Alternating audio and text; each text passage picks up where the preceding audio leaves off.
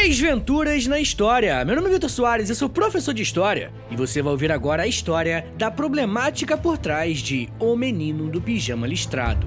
É um texto do Fábio Previdelli. Roda a vinheta e vamos pra história!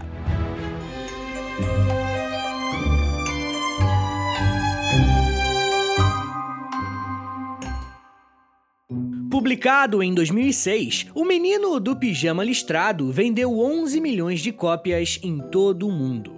Dois anos depois, o best-seller foi adaptado em uma versão cinematográfica, dirigido por Mark Herman.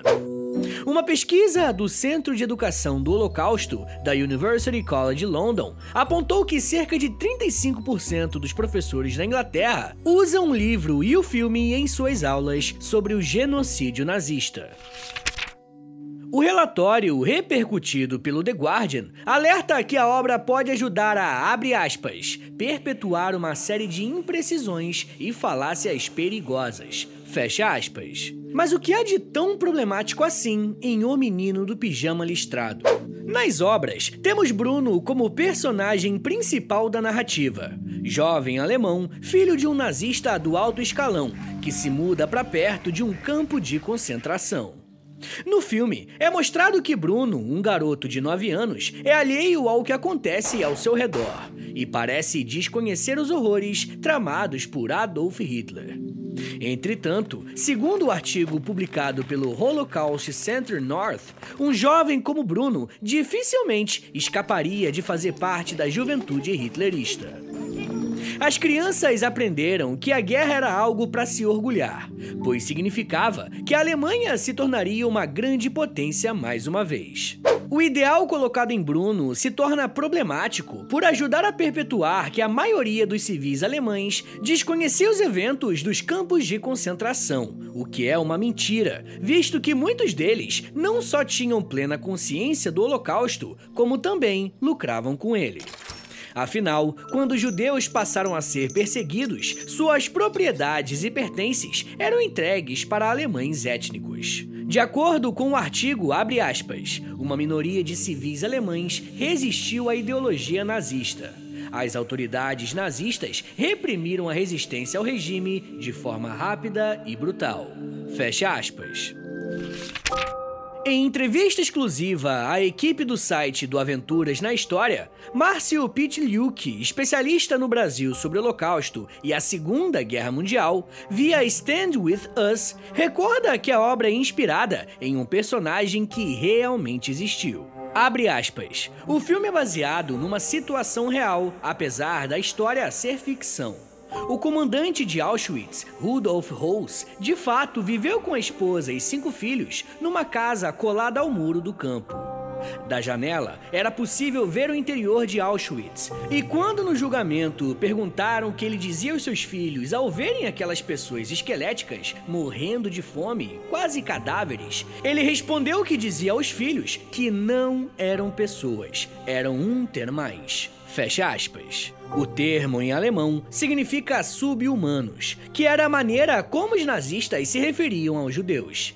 Petliuk também aponta que, assim como no filme, o cheiro que exalava para casa era insuportável e a visão era horrível.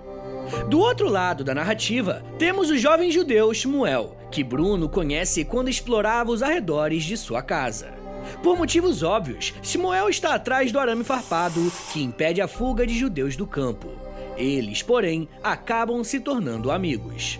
Outro problema apontado pelo Holocaust Center North é que enquanto Bruno se torna um personagem querido para o público, Shmuel é retratado como uma vítima unidimensional, ou seja, ele não possui uma personalidade ou individualidade que leve o público a criar um apreço ou conexão emocional com ele.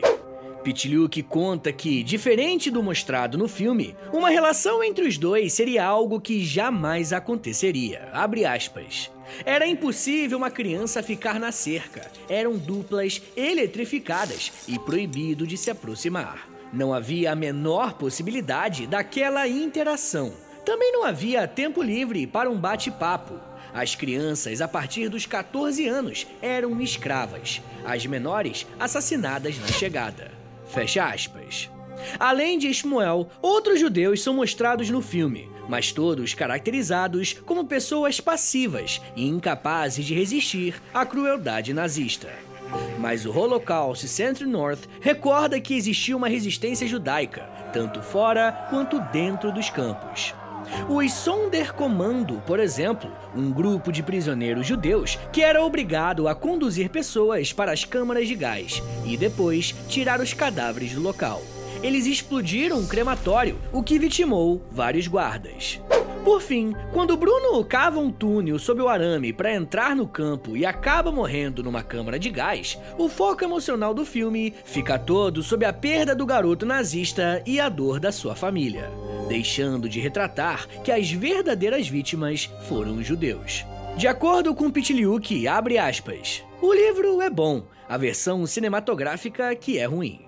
Ficou muito leve, quase uma água com açúcar de um assunto que não é nada disso foge totalmente da realidade e não devia ser usado para educação sobre o Holocausto.